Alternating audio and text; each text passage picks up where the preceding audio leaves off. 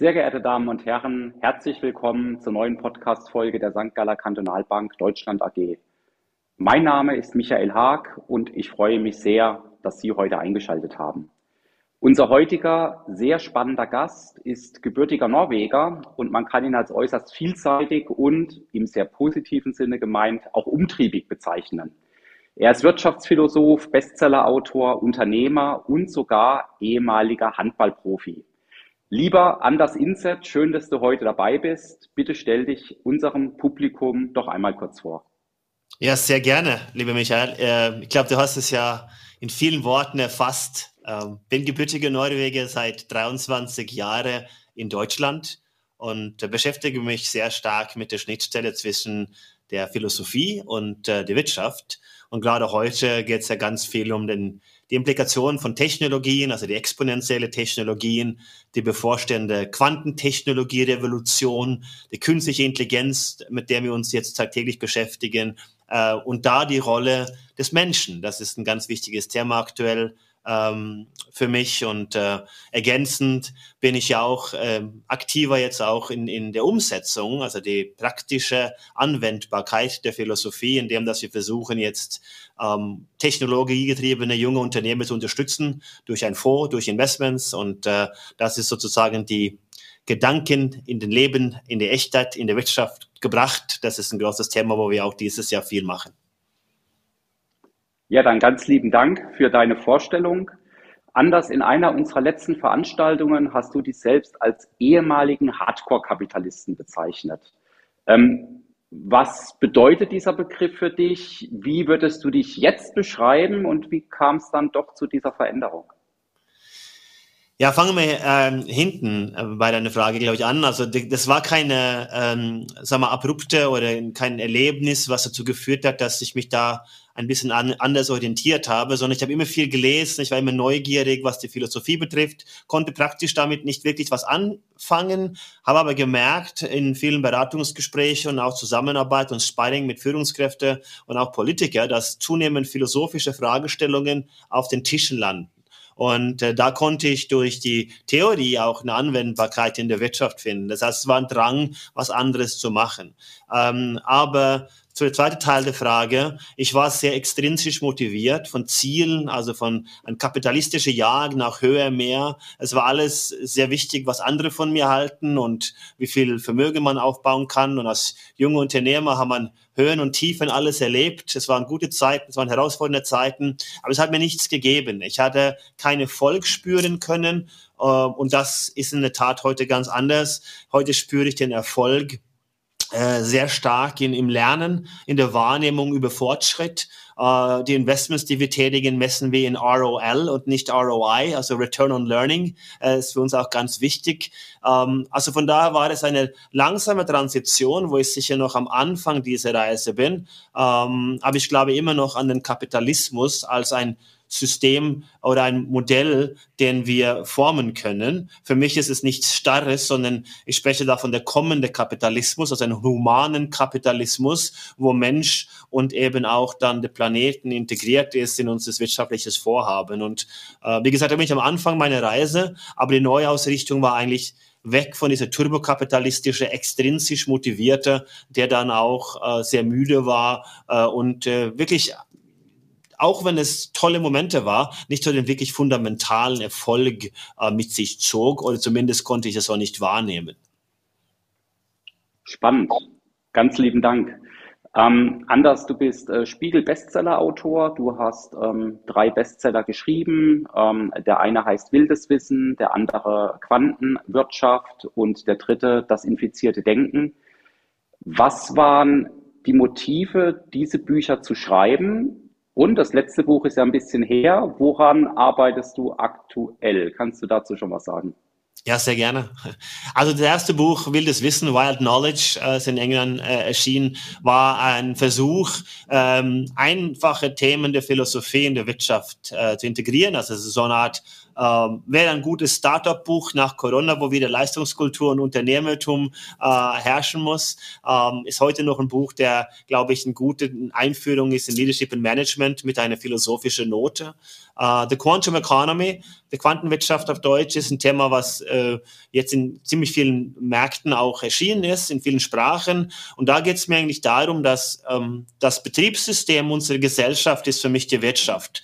Also, also eine ökosoziale Marktwirtschaft kommt das Soziale aus dem Beitrag aus der Wirtschaft und das Ökologische in dem, dass wir Ökonomie und Ökologie vereinen können. Und das war ein Streben nach ein Upgrade des kapitalistischen Systems hin zu einem humanen Kapitalismus. Und das Buch ebnete den Weg für das, was wir heute machen. Äh, wir bauen ein Ökosystem, uh, thequantumeconomy.com, wo wir Menschen auf den ganzen Globus einsammeln, die da mitwirken in verschiedenen Bereichen, wo wir auch dann ähm, Forschung und Entwicklung im Quantentechnologiebereich unterstützen wollen, weil wir glauben, dass die Quantentechnologie auch viele unserer Herausforderungen auch ähm, lösen oder halt zumindest besser machen können. Und da sind wir natürlich sehr interessiert dran, kluge Köpfe äh, zu sammeln. Da geht es nicht um den Quantum Computer, sondern eine Techn Technologie-Implikationen und das auch, wie vorhin erwähnt, in Relation zum Menschen.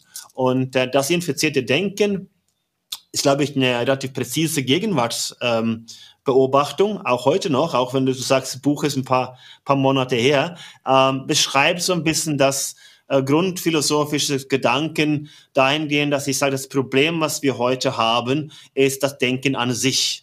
Also wir reflektieren manchmal über das Gedachte, also unsere Handlungen, die Neuronen haben gefeuert und dann projizieren wir es auf die Welt und dann fangen wir an, uns darüber Gedanken zu machen.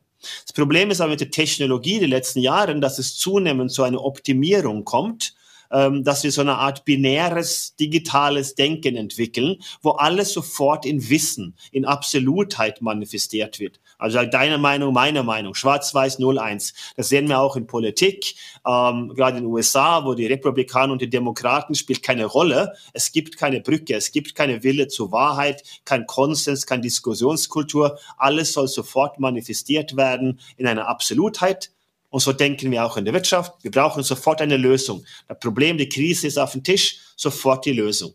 Ähm, in meiner Weltanschauung funktioniert die Welt aber so nicht, sondern es funktioniert in Fortschritt. Wir können äh, Probleme nicht im Kern lösen, weil es immer auf Annahmen beruhen, aber wir können sie besser machen indem dass wir das Problem ganz präzise beschreiben. Wir schaffen eine vertrauensvolle Umgebung, in dem unterschiedliche Meinungen auch gehört werden, also Friktion, äh, und dadurch kann Fortschritt erzielt werden, also ein besseres Problem.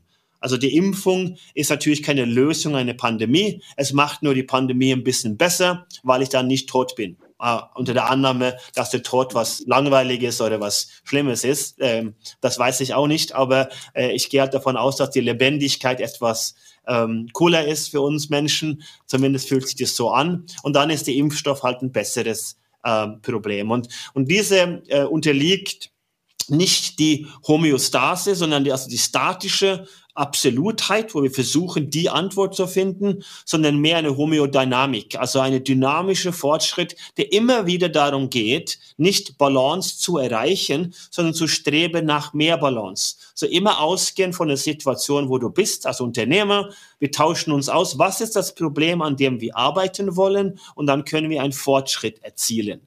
Ähm, das ist auch eine, eine neue Form des Unternehmertums. Wir nennen das enkelfähig, starten gerade eine große Initiative in Deutschland, äh, wo Familienunternehmen sich dann äh, zusammentun und arbeiten an diese Themen, die wir unter Nachhaltigkeit und Kreislaufwirtschaft und Mitmenschlichkeit und Purpose und Sinn und all diese Begrifflichkeiten sagen wir, Rückbesinnung zum Unternehmertum. Das Problem ist, wie wir wirtschaften, die Wertegrundlage, wie die Führungskräfte agieren. Also lass uns an die Wirtschaft arbeiten. Also ist enkelfähig so eine Art neues Unternehmertum im 21. Jahrhundert.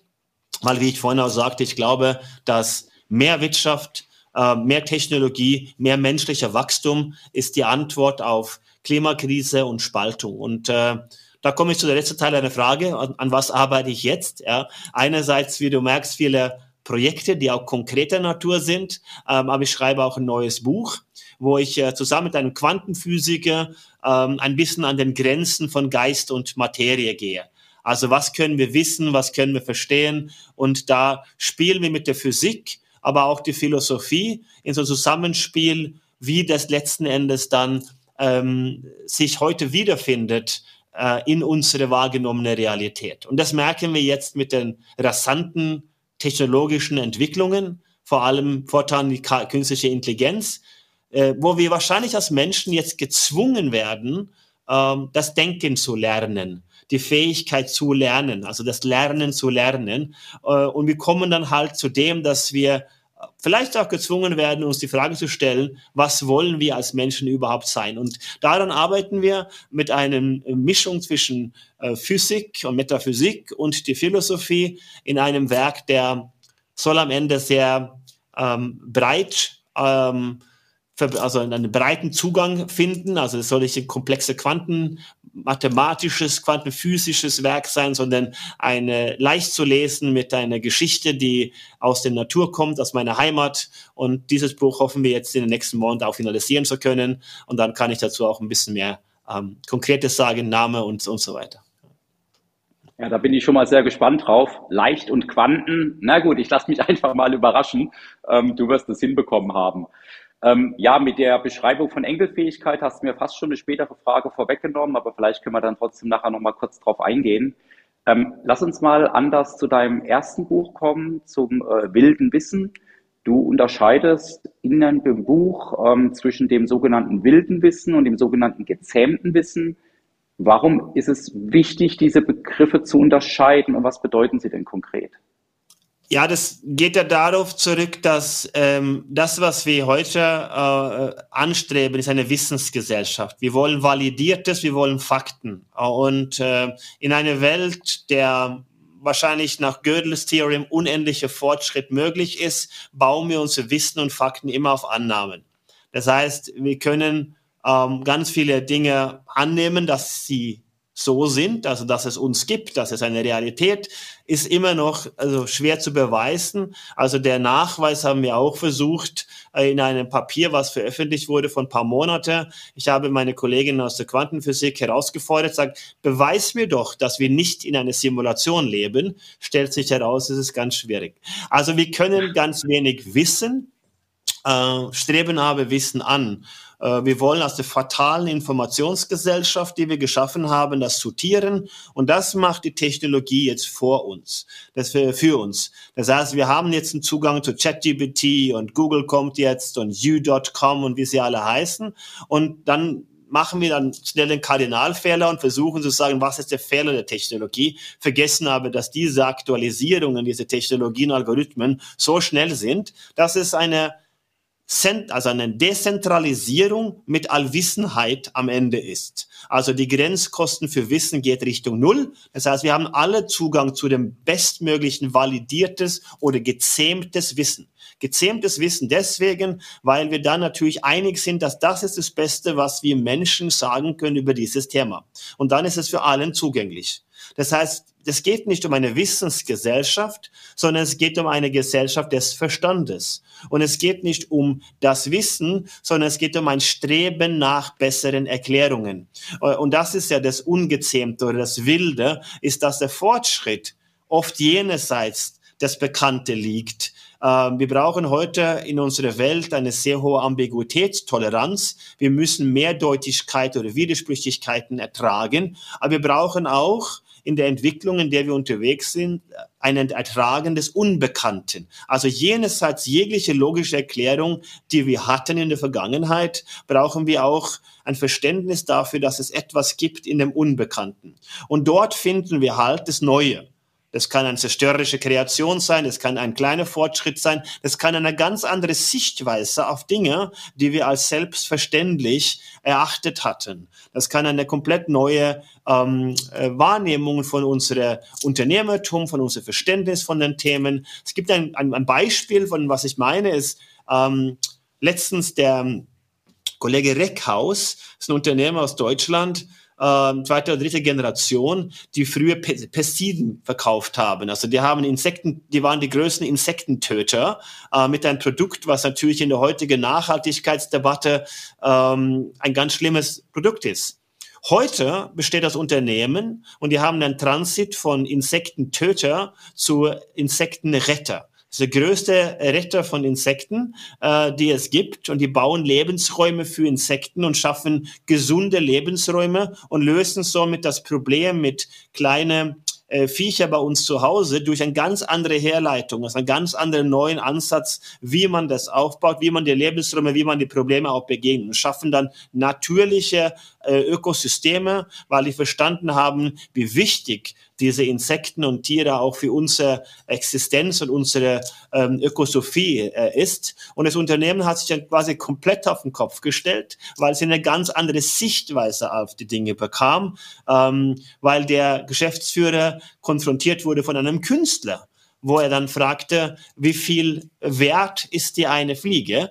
Äh, und die Frage war für ihn sehr irritierend, bis er verstanden hat, was seine Mission oder Vision dann an dieser Stelle ist. Und so fing er an, die Firma umzubauen, haben viele Preise gewonnen und sind auch heute ähm, erfolgreich als, als Unternehmen, äh, aber mit einer ganz anderen Vorhaben, ganz andere Richtung. Und das sind genau die Dinge, wo wir dann zum neuen Erkenntnisse kommen, die es dann wieder validiert oder gezähmt werden. Und diese permanente Dynamik, das ist halt der Unterschied, die Schnittstelle zwischen das wildes Wissen und das Gezähmte, ähm, wo wir äh, versuchen zu validieren, aber das macht heute die Technologie. Also bleibt es uns Menschen nach Fortschritt, nach dem Neuen, nach dem Unbekannten zu streben, nach besseren Erklärungen und das sozusagen das wilde Wissen offen zu begegnen, damit wir dann äh, bessere Probleme für die Menschheit gemeinsam dann auch gestalten oder bauen können sehr einprägsam beschrieben. Ganz, ganz lieben Dank dafür.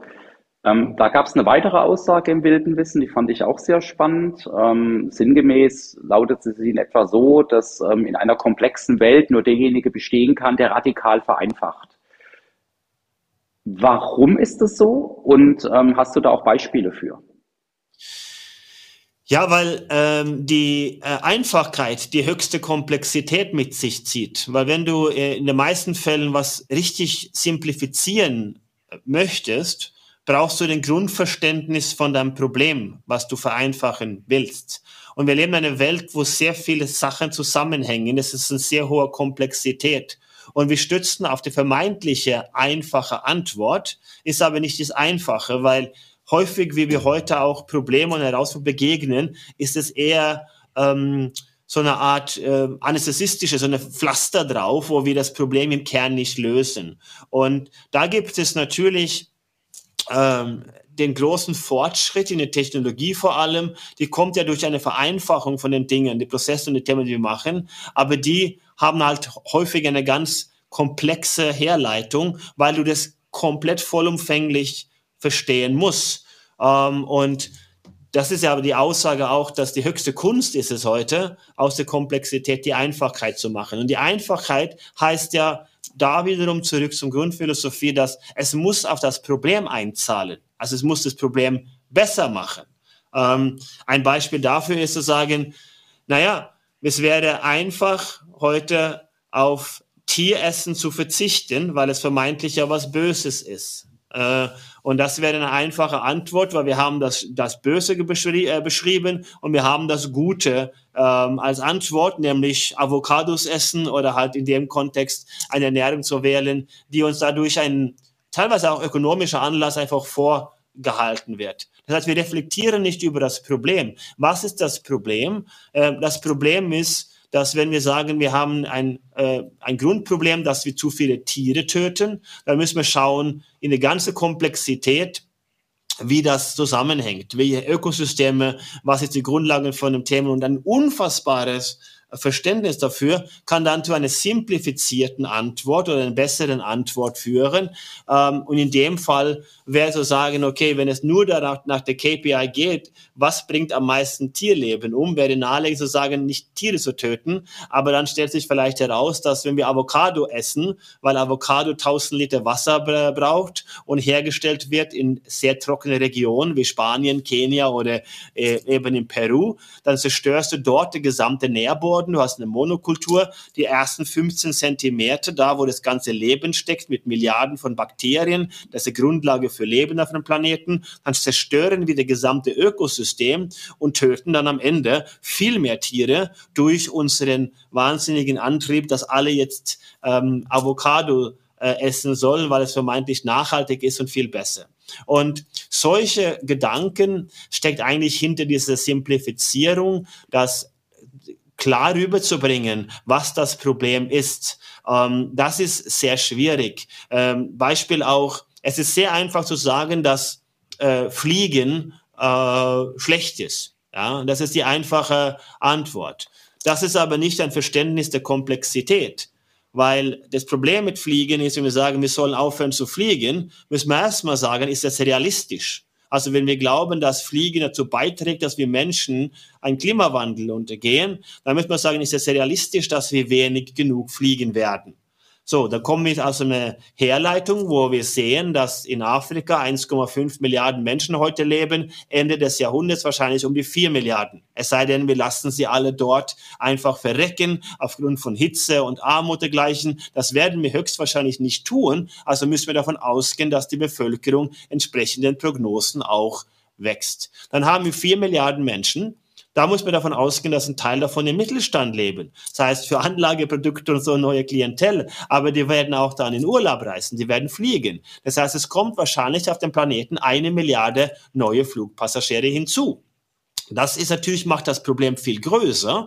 Das zweite Thema ist, wenn wir am Flughafen gehen und schauen, wie wir beide uns verhalten oder die Menschen in, in unseren Ländern, dann stellen wir fest, wir fliegen trotzdem, auch wenn es 40 Prozent teurer geworden ist. Das heißt, auch wenn die bestraft und wir Steuerungen machen, greift das nicht des Mechanismus. Also ist das Problem nicht damit getan, dass wir die Fluggesellschaften besteuern. Vielleicht machen wir es sogar schlimmer, weil wir wissen auch, dass wir Innovationen brauchen, neue Technologien, weil das Problem ist ja nicht das Fliegen. Das Problem ist die Technologie, mit der wir fliegen.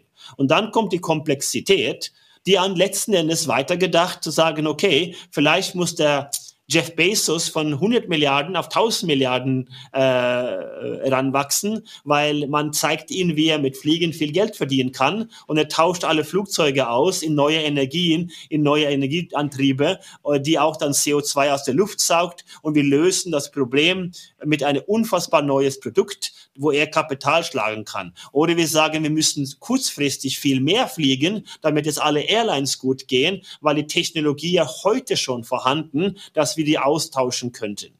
Und so kommen halt ganz andere Ansätze in dem Denken zu einem sehr einfachen anderen Herleitung von dem Problem, weil was wir machen in dem Thema Klima ist ja eine Art Sterben auf Raten. Wir werden uns nie genug limitieren, dass es für acht oder zehn Milliarden Menschen ähm, ausreichend ist. Also äh, müssen wir vielleicht dann auf den Gas drücken, äh, drücken mit Technologieentwicklung und Investitionen. Also ist vielleicht der Plädoyer, den Geldbeutel aufzumachen und in neue Technologien zu investieren, viel stärker als limitieren und reduzieren und stetig von der Krise zu sprechen. Und das ist ein Denken, den man entwickeln kann, wenn man dann auch in komplexen Bahnen und Zusammenhänge denkt, der dann oft auch dann, wie gesagt, zu einem einfachen Antwort führen kann. Das heißt, die höchste Komplexität heute ist das einfach runterzubringen und sagen, naja, ähm, das Fliegen ist nicht das Problem. Die Technologie, mit der wir fliegen, ist das Problem. Und jetzt müssen wir schauen, was ist der schnellste Weg, um alle Flugzeuge auf dem Planeten auszutauschen, damit das Problem besser wird. Und das ist natürlich eine mhm. ganz andere Aufgabe als ähm, CO2-Steuer und äh, Bestrafung und Flugschämen. Mhm. Ja, absolut. Also gerade das mit den Avocados ist auch unheimlich, ähm, unheimlich spannend. Äh, standen bisher immer auf unserem Einkaufszettel. Ich bin samstags für die Wochenendeinkäufe zuständig oder für die Wocheneinkäufe zuständig. Äh, dann werde ich die Avocados wahrscheinlich besser streichen sollen von der Einkaufsliste, richtig? Das sage das sag ich ja auch nicht. Ne? Also wenn ich aufgefordert werde, einen Avocadobaum zu crowdfunden, ich glaube halt, wenn acht Milliarden Menschen Avocado-Bäume in Spanien crowdfunden äh, oder eine Milliarde oder 100 Millionen äh, oder 10 Millionen, dann ist es nicht, trägt es nicht zu einer Verbesserung einem noch nicht definierten Problem bei. Ähm, wir können ein anderes Thema nehmen. Ich sage nicht, dass es eine richtig oder falsch ist. Das heißt, also, wir brauchen ein viel höheres Verständnis für die Zusammenhänge. Also was ist das Ziel? Ähm, wenn wir sagen, das Ziel ist es, auf Tierernährung zu verzichten, ja, dann muss es auch in der Komplexität auch verstehen verstanden werden. Das gleiche gilt für Energiekrise oder Energiethemen. Ja, wir lernen sehr schnell aus dem perversen Innovationskrieg in Ukraine zu was wären wir dann imstande, wenn wir unser geistige Vermögen und unsere Leistungen und richtig Leistungskultur entwickeln würden, wenn wir das aus freier Willen, aus intrinsischer Motivation. Wir haben uns von dem Gas in Russland binnen sechs Monate, acht Monate komplett befreit. Zu was sind wir entstanden, wenn wir das Potenzial der Menschen erkennen? Und das ist natürlich eine ganz andere äh, Ansatzweise, als ständig von Krisen und, und Reduzieren zu sprechen. Es werden aktuell 300 Kohlekraftwerke in Afrika gebaut, noch gebaut. Und wir kämpfen monatelang und machen riesen Ressourcen für ein Kohlekraftwerk in Deutschland. Ich sage nicht, dass dieses Engagement von Fridays for Future und Greta Thunberg nicht ein gutes Engagement ist. Man muss sich nur die Frage stellen, ob der Fokus richtig ist oder ob wir lieber einen unternehmerischen Ansatz finden, wo wir andere Energieformen in Afrika entwickeln können, die als Vorbilder aus Europa zu dienen, mit denen wir auch Geschäftsmodelle entwickeln, mit denen man Profit schlagen kann, dass wir vielleicht dann vermeiden, 100 neue Kohlekraftwerke zu bauen. Das sind Denkanstöße und Gedanken, die wir in der Gesamtbetrachtung unseres Handelns mit rein nehmen müssen, weil ich glaube, Krisen limitieren, reduzieren ist permanent das Negative, das macht untätig, müde und träge.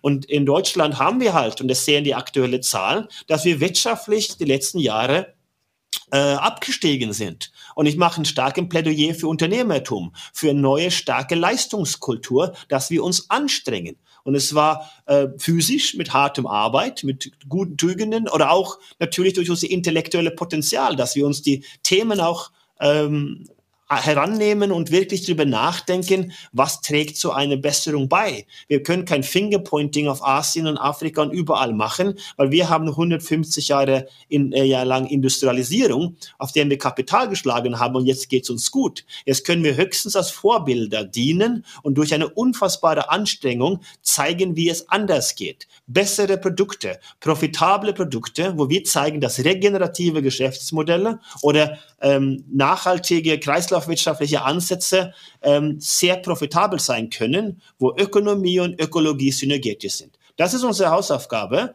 Und dann finden wir neue Exporterfolge, dann blüht die Wirtschaft und dann schaffen wir natürlich auch ein besseres Klima. Wir schaffen auch bessere Probleme äh, und das kommt durch die menschliche Anstrengung. Und das ist das, was ich mir wünsche.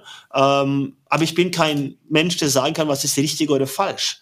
Ähm, aber man muss halt diese komplexe Themen auseinandernehmen. Dann kommt man halt eben zu einer philosophischen Fragestellung häufig. Ähm, und das fehlt mir unter Führungskräften und den Politikern, dass wir da mehr in die Gestaltung und in die Aktivierung kommen. Ja, reines Schwarz-Weiß-Denken führt selten zum Ziel. Absolut, absolut verstanden.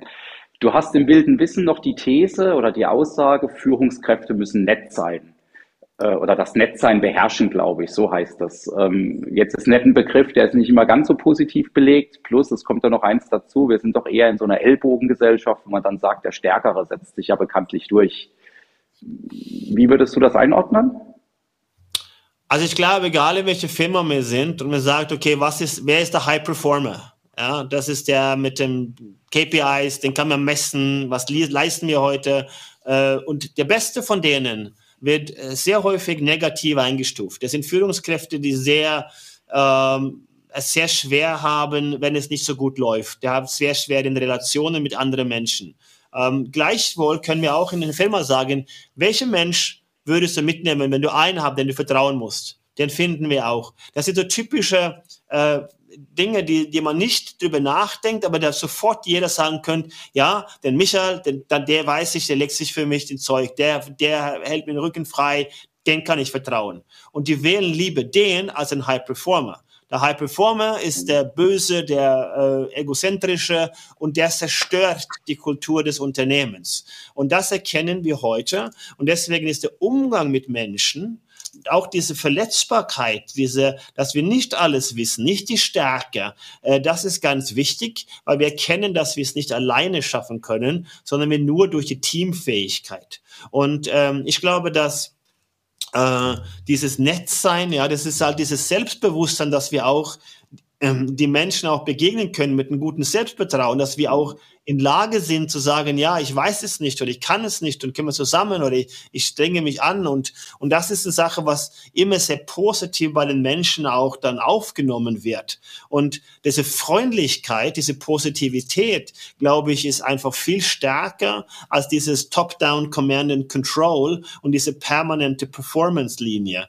Äh, schaffen wir das, eine Kultur zu bauen, wo Vertrauen herrscht, kommen Menschen zusammen mit unterschiedlicher Sichtweise, die sich auch freundlich begegnen, ähm, an der Kaffeemaschine oder wo auch immer. Dann entsteht Friktion und durch die Friktion kommt ein Austausch und da kann ein Fortschritt erzielt werden. Der Rest macht die Technologie heute. Äh, glaube ich, dass diese Freundlichkeit und dieses, ich nenne das ein Mitmensch zu sein, also einerseits die Mitmenschlichkeit, aber andererseits das Verständnis für diese Relation zu anderen Menschen, dass wir nur mit anderen Menschen auch funktionieren können. Ich bin, weil du bist. Ja, also wir sind nur so stark, wie wir in dieser Summe das bauen können. Äh, und das, glaube ich, erkennen wir heute. Und ähm, Teams, die nur aufeinander einschlagen und sich gegenseitig nicht ertragen, die sind, glaube ich, nicht so erfolgreich auf Dauer. Verstanden, verstanden. Ja, du bist anders, Vater zweier Töchter. Ähm, ich habe auch zwei Kinder, einen Sohn und eine Tochter. Ich glaube, unsere Kinder sind auch altersmäßig gar nicht so weit auseinander. Ähm, da kommt ja zwangsläufig das Thema Bildung auf. Und in deinem letzten Vortrag hast du dich doch durchaus kritisch über die Bildungspolitik geäußert, ähm, insbesondere in Deutschland. Was ist da so der, die Kernkritik von dir? Und wenn du es machen könntest, wie sieht denn für dich die optimale Bildungspolitik aus? Also ähm, da, ich bin äh, agnostisch, was es angeht, weil ich sehe nicht, dass wir Bildung betreiben. Äh, wir fördern Expertentum und äh, manifestieren Wissen. Es heißt ja sogar Abschluss. Also wir schließen die Bildung offensichtlich ab, äh, indem dass wir dann in irgendeine Wirtschaft oder eine Rolle äh, reingehen. Äh, wir erkennen heute, dass wir nicht sagen können, was in 10, 20 Jahre ist. Also ist ja die Fähigkeit zu lernen, die grundlegende Fähigkeit, die wir brauchen und nicht die Fähigkeit, Daten zu speichern für eine Stunde, damit wir von einem Lehrer oder jemanden benotet werden können, wie gut wir darin sind, Daten zu äh, speichern. Wir sitzen wie in Kasernen, jeder lassen das gleiche Zeug. Ähm, das ist ein Modell, was für mich unter dem Thema Bildung äh, im Humboldtischen Sinne oder wenn wir zurückgehen auf den Straßen von Agora, ähm, eigentlich mit Bildung wenig zu tun hat. Das hat eine, eine, eine seine Daseinsberechtigung gehabt, natürlich, weil es ging um Aufbau, Expertentum, Absolutheit. Heute brauchen wir professionelle Amateure also Menschen, die sich anstrengen, aber immer ein Beginner's Mind, ein Josin aus dem buddhistischen, ähm, ein, ein lernender äh, Eingang zu einem Thema äh, und das äh, kann gelehrt werden. Ich glaube da sehr stark an Schulsysteme mit einer praktischen Philosophie. Es gibt auch solche, es gibt eine Grundschule, die habe ich auch besuchen dürfen, in äh, Schuttetal im Schwarzwald. Da lernen die Kinder das Philosophieren, also das Methodik dahinter. Das ist Kollaboration, Co-Kreation und das ist Fragestellung. Und ich glaube halt dann für mich, wir arbeiten auch mit in der, in der Weiterbildung von Führungskräften, äh, aber ich interessiere mich auch für die frühkindliche Bildung. Für mich beruht es auf relativ einfache Grundprinzipien, die ich glaube, dass wir heute ersetzen können, die in der Umsetzung sicherlich alles andere als einfach sind, aber wir haben eine sehr gute Grundlage und viel Methodik und viel Inhalt ähm, das auch zu lernen. Ähm, was sind diese Grundprinzipien? Naja, zum einen, klar, die Technologie ist jetzt da. Äh, jetzt hat sogar das deutsche Schulsystem äh, App-gelernte, skill-basierte Applikationen adaptiert, sogar Kahoot der in Norwegen gegründet wurde, ein Milliardenkonzern, der Lizenzen an Disney und Co. verkaufen. Diese App er ist jetzt in allen deutschen Schulen. Also sicherlich keine strategische fünf oder zehn Jahre Plan von der Bildungsministerium, sondern eher nur ein Reaktionismus, weil so wird heute gelernt. Ähm, eine unfassbare interessante Entwicklung für ein sehr ähm, sagen wir, hierarchisches, strukturiertes, staatliches, teilweise Schulsystem, was ja aufgeteilt ist in lange Prozesse, bis man was verändert. Also das habe ich beobachtet und musste da schmunzeln, wie schnell Kahoot Teil unserer Kinderalltag äh, wurde. Das ist oh, das technologische ja. Thema. Da geht es um Fähigkeiten, um Skills, wo die Lehrer sehen können, wo haben wir Nachholbedarf, wie können die Kinder spielerisch lernen, wie können wir das immer technologisch abbilden. Das andere ist, äh, und das reduziere ich gerne auf vier äh, Kernthemen. Das sind auch Beobachtungen in der Gesellschaft. Das eine ist, ich glaube, wir brauchen heute sehr viel analytisches Denken. Also Problemlösungskompetenz, die wir in Frühjahre trainieren können, wo es darum mit Widersprüchlichkeiten auch zu arbeiten. Das kann auch gelehrt werden. Äh, da ist natürlich auch die mathematische Grundlage und die Fächer schon wichtig. Aber das, glaube ich, ist ein sehr wichtiges Thema, das ist das analytisches Denken, wo es nicht darum geht, was wir denken sollen, sondern wie. Ähm, der zweite Punkt, was für mich sehr wichtig ist, ich begegne sehr viele Menschen, die unsicher sind in der heutigen Zeit.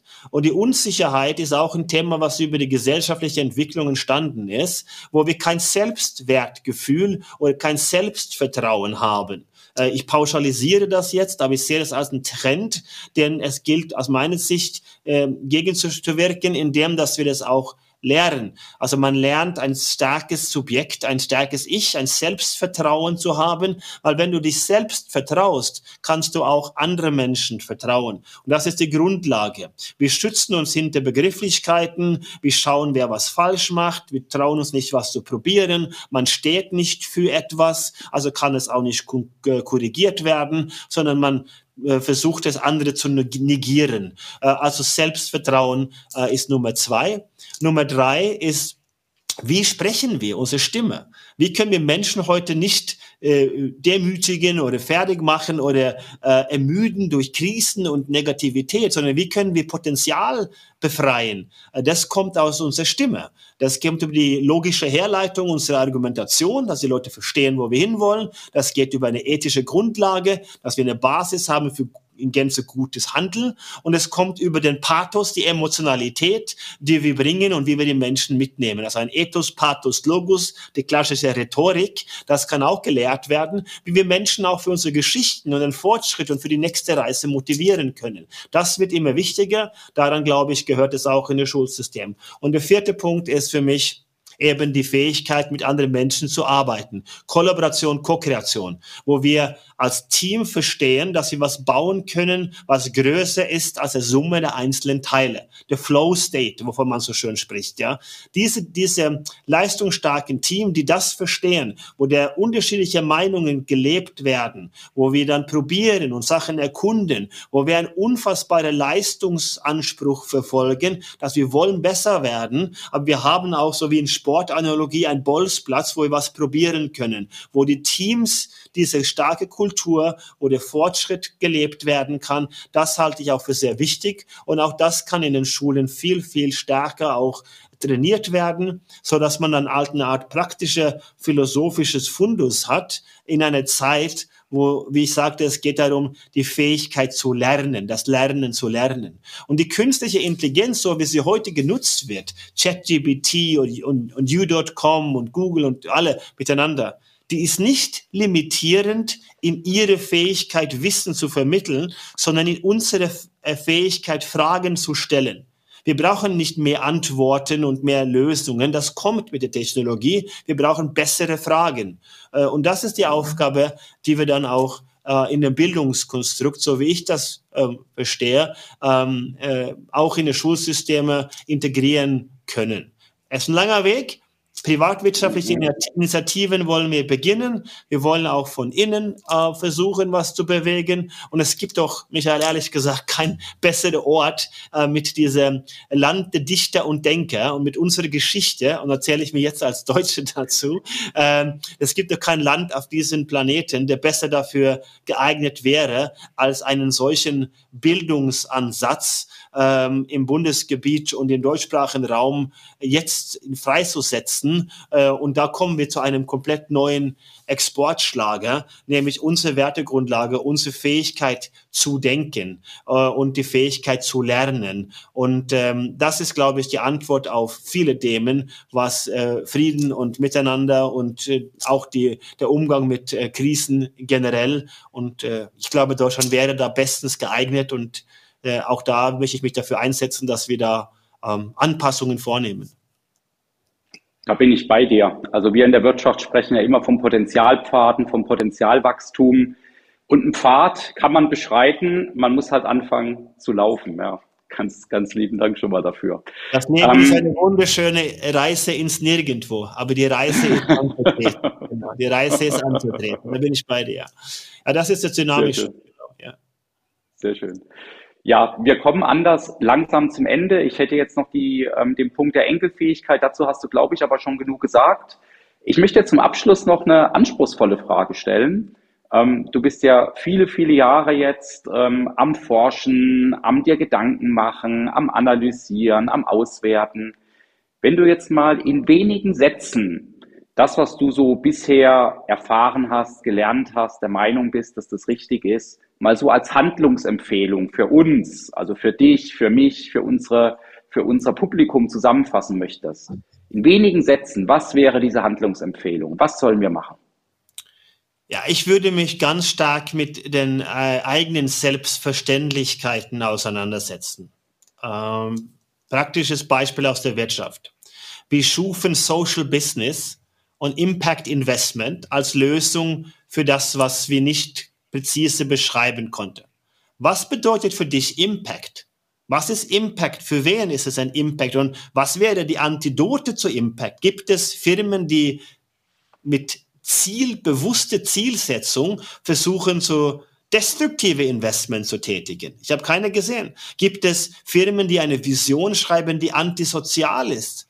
Habe ich auch nicht gesehen. Das heißt, das Problem ist die Begrifflichkeit Wirtschaft, wie wir wirtschaften und so ins Denken zu kommen, dass die Dinge nicht absolut sind, sondern immer in ihrer Interpretation beschrieben werden muss. Das heißt, wenn du sagst, was ist für dich künstliche Intelligenz? Ja, erstens ist es ja nicht künstlich, weil es wurde ja von Menschen geschaffen. Und zweitens wissen wir nicht, was Intelligenz ist. Also brauchen wir beide ein präzise gemeinsames Verständnis dafür, damit wir was Konkretes machen können. Und das ist die, die Handlungsempfehlung, die ich alle Menschen mitgeben möchte, ist zu sagen, wenn du einen Begriff verwendest, was bedeutet es für dich? Ich kam nach Deutschland, durfte keine Anglizismen verwenden, alles musste Deutsch sein, deswegen musste ich die deutsche Sprache lernen, ja. Heute heißt es New Work, Purpose, ja. Dann sage ich immer, was ist der Sinn von Purpose? Was, was meinen wir damit? Und ähm, durch diese hohe Geschwindigkeit wird es da immer schlimmer, weil wir uns nicht darüber Gedanken machen, was wir von uns geben. Also welche, was bedeutet das Wort für dich? Wie kann man es zuordnen? Und das ist das, das, was ich als selbstverständlich erachte. Warum sehe ich das so? Ist es validiert? Verhalte ich mich sonst so? Ist es plausibel? Äh, und damit würde ich beginnen. Und das ist genau der Gegenteil von, von dieser 0-1 Schwarz-Weiß Absolutheit. Es ist auch keine Mitte. Ja, äh, und das ist genau diese Präzision, was wir meinen. Ich spreche von enkelfähig, weil ich ein klares Verständnis, was das ist. Das ist Unternehmertum, der wir dann kaskadieren und runter beschreiben, wie wir damit umgehen. Enkelfähigkeit wäre ein Zustand, den man erreichen kann. Ne? Also Enkelfähigkeit ist ja die statische Zustand. Und alles, was statisch ist, ist eigentlich die Disruption der Ausgangssituation, was zum Tod führen würde.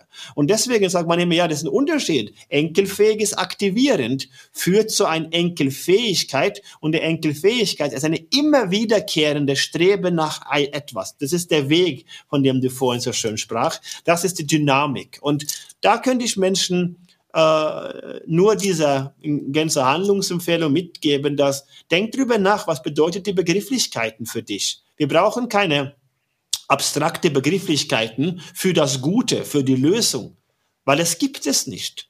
Es gibt nur bessere Probleme. Es gibt nur den Fortschrittsgedanke. Es gibt kein perfektes Equilibrium im Leben. Und das habe ich äh, über die Jahre, wurde mir das immer äh, äh, klarer in meiner Weltanschauung. Und deswegen mache ich ein starkes Plädoyer für ähm, positiver Fortschritt. Ich glaube an, an die positive Energie äh, und ich strebe nach bessere Probleme. Und um das hinzubekommen, muss das Problem sehr genug beschreiben. Und das ist dann immer wiederkehrende Dynamik und das ist die Befreiung von den alten Selbstverständlichkeiten. Das war ein schönes Schlusswort. Lieber Anders, ganz, ganz lieben Dank. Wir werden am 29. März zusammen eine Abendveranstaltung in Hamburg haben, im Hotel The Fontenay. Da freue ich mich jetzt schon drauf und dich dann auch spätestens wieder zu sehen. Ja, damit, liebes Publikum, sind wir bereits am Ende. Vielen Dank fürs Einschalten. Sollten Sie Anregungen, Fragen, Themenwünsche etc. haben, dann senden Sie uns diese bitte gerne per E-Mail an podcast.sgkb.de. Und wenn Sie natürlich auch Näheres ähm, über den Anders Inset erfahren möchten, dann können Sie auch gerne auf seine Homepage gehen, www.wirtschaftsphilosoph.com. Ansonsten, liebes Publikum, freue ich mich auf das nächste Mal mit Ihnen und wünsche Ihnen bis dahin alles Gute. Danke Anders, danke Ihnen, bis bald.